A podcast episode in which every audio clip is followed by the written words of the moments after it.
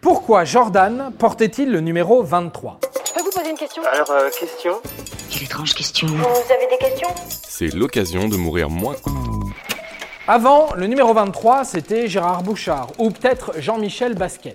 Mais c'est qui Gérard Bouchard? Et c'est qui Jean-Michel Basquet Je vous entends déjà me demander toutes ces questions, c'est une très bonne question, mais je ne connais pas la réponse. Ils sont, comme la plupart d'entre nous, des inconnus parmi la foule. Et Michael Jordan est arrivé et a enfilé sur son dos le numéro 23.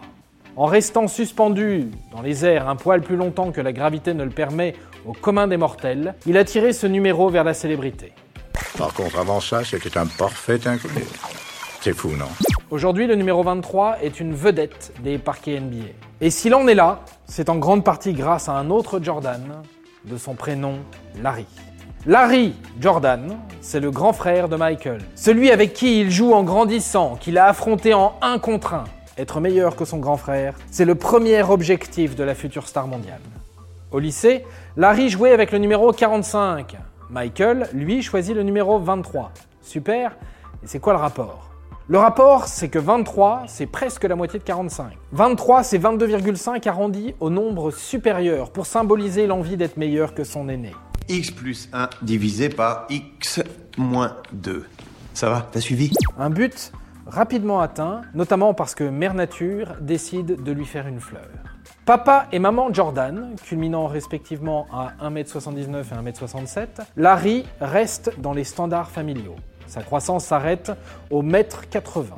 Michael, lui, pousse jusqu'à 1m98 et c'est un peu plus pratique pour claquer des dunks et devenir un demi-dieu. Ce numéro 23 restera floqué à son jersey, comme disent les fans pointus, tout au long de sa carrière, ou presque. En 1990, les Chicago Bulls, qui ne comptent plus encore le moindre titre de champion, se déplacent à Orlando.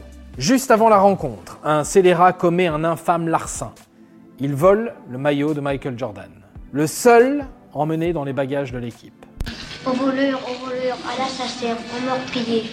Résultat, ce jour-là, Michael Jordan entre sur le terrain avec le numéro 12. Quelques années plus tard, c'est au tour du 45 d'entrer dans la lumière. Suite à trois sacres NBA en 91, 92 et 93, His Highness, Michael Jordan, de son surnom, prend sa retraite. Il veut tenter sa chance dans le baseball, parce que le baseball, c'était le rêve de son père, assassiné le 23 juillet 1993. Mais l'envie d'enfiler les paniers est trop forte. Le 18 mars 1995, en pleine saison, il annonce son retour. Et cela de façon simple, avec un communiqué de trois mots envoyé à la presse I am back. Oh bah ça par exemple c'est une surprise. T'en revoilà enfin.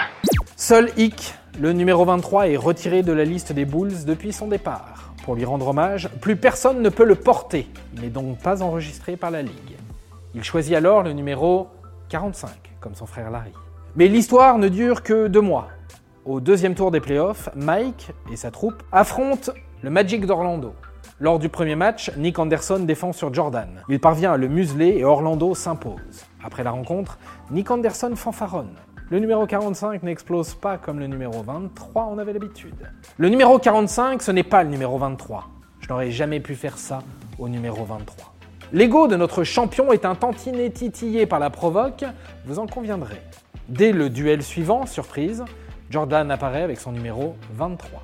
Jordan, si tu le fouettes encore une seule fois, c'est moi qui te fouette là Oui, mais m'a dit ta mère la caissière Il plante 38 points en 43 minutes de jeu pour offrir la victoire aux siens et il ne lâchera plus son numéro fétiche. Si les Bulls perdent finalement la série des 3 matchs à 1 contre 3 face au Magic, ils seront de nouveau champions de NBA en 96, 97 et 98. De quoi faire vibrer des millions de fans à travers le monde et sans doute plusieurs Gérard Bouchard et Jean-Michel Basquet.